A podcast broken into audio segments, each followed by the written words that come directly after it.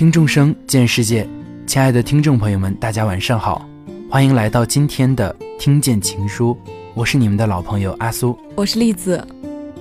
不知道你身边有没有这样的例子，在一起长大的小孩们当中，倘若里面只有一个女孩，就很容易得到所有男生的暗恋。这种暗恋不是明里暗里对她暗送秋波，而是抓紧一切机会欺负她。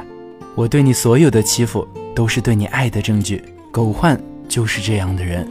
狗焕和德善两家人住在同一栋楼里，不同的是，狗焕因为家里中了彩票，成为富家子，房子宽敞明亮，有自己独立的房间。德善一家五口却蜗居在地下室，明明在小伙伴中离得最近的距离，这两个人却总是一副不对盘的样子，时时刻刻都可以吵起来。有时候德善都气得要炸毛了。狗焕却依然是一副面瘫脸，事不关己高高挂起，真的想让人痛扁一顿呢。但是，就是这样毒舌面瘫脸狗患，却藏着一颗比谁都温柔的心。知道德善要去晚自习室学习到很晚，自己就在房间里等他回来。明明在温习，眼睛却不住地往墙上的时钟瞟。直到听见大门打开，德善的脚步声走进来，才放心地关灯睡觉。和德善搭乘同一辆公交车，明明认识，却各自站在车厢两端。第一次，德善因为车子颠簸，被一群男生撞倒，到处都是起哄的声音。第二次是狗焕悄悄走过来，为他挡住了男生们的身体。看到外面下雨了，担心迷糊的德善没有带伞，特意给他送过去，自己淋着雨回了家。会因为德善傻乎乎的一举一动，情不自禁地笑起来。笑的时候也是傻乎乎的，也会因为德善吃自己好兄弟的醋，眼神犀利的可以杀死人。双门洞五人党，其实最让人心疼的就是狗焕了，因为他太过为别人着想，小心翼翼却又犹豫，连自己的幸福都拱手送给了别人。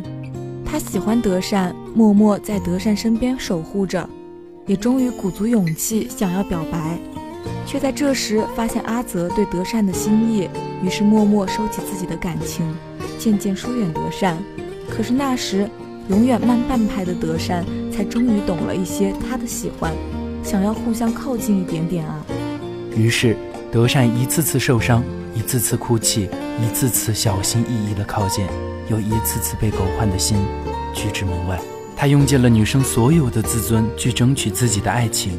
却被狗焕的犹豫一次次打得溃败。我可以为爱情奋不顾身、遍体鳞伤，但你不愿意，我一点办法都没有。爱情是需要时机的，你不争取，它就悄悄溜走了。你不要我，我就再也不会回来了。所以最后，连老天爷都不再帮他了。有些人一旦错过了，就不再。我们年轻时都曾为狗患不顾一切，但一次次的主动让我们累了，一次次的伤害让我们疼了。当有人为我们张开怀抱，我们便去了。这个怀抱温暖舒适，可以为我们挡下一切苦痛。最重要的是，他来的坚定不移。阿泽的怀抱就是这样的。当狗焕还在犹豫要不要表白的时候，阿泽已经大大方方地告诉兄弟们。我喜欢德善，男人喜欢女人的那种，会毫不犹豫地夸赞德善的美丽，看见德善就情不自禁地笑起来，会在德善遇见暴露狂之后担心他的安全，专门到卫生间门口等候，并告诉他我在这儿等你。在初雪适合告白的那天，大胆地邀请德善一起去看电影，准备表明自己的心意，该亲就亲，该摸头杀就摸头杀。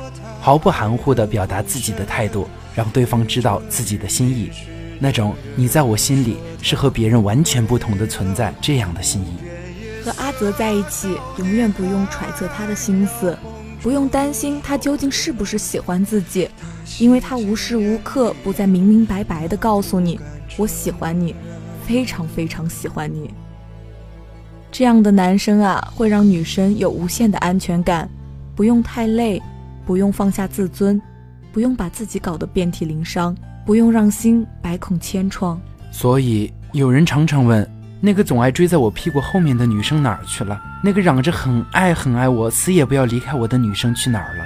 那个明明哭哭啼啼跟在我身后，可一转身却又不见了的女生，哪儿去了？其实她哪儿也没去，只不过在你犹豫的那一刻，就已经自己走出了她的人生轨迹。她傻过，爱过，疯狂过，伤心过，为你不顾一切过。故事的最后，有人帮他擦干眼泪，牵起了他的手。故事里的每个人都没有错。最终的结局都是时机使然而已，就像剧中的德善为狗焕不顾一切，却最终选择了阿泽，而狗焕小心翼翼，却丢了自己的爱情。时机翻云覆雨，当一切终成定局，他们才终于看清了自己。今天的晚安故事就和大家分享到这里了。南湖之声，祝您晚安。他不敢承认可是啊，总有那风吹不散的认真，总有大雨也不能抹去的泪痕。有一天太阳会升起，在某个清晨，一道彩虹，两个人。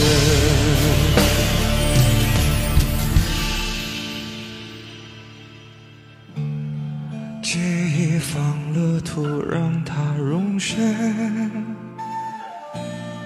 借它平凡一生。